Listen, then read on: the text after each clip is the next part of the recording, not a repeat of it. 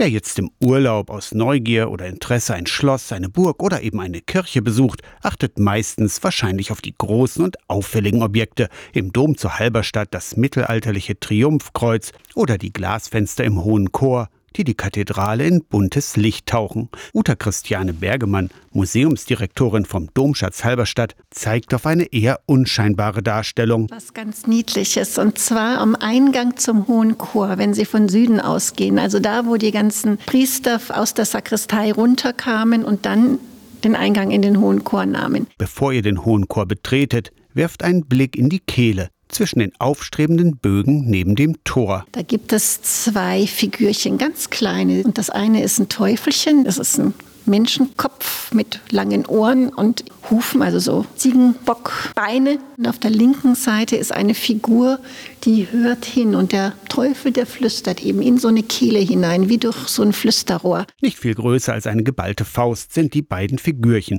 Teufelchen und Engelchen könnte man sie nennen. Wer sie geschaffen hat, ist nicht bekannt. Sicher aber sind sie nicht aus einer Laune des Steinmetzen dort angebracht worden.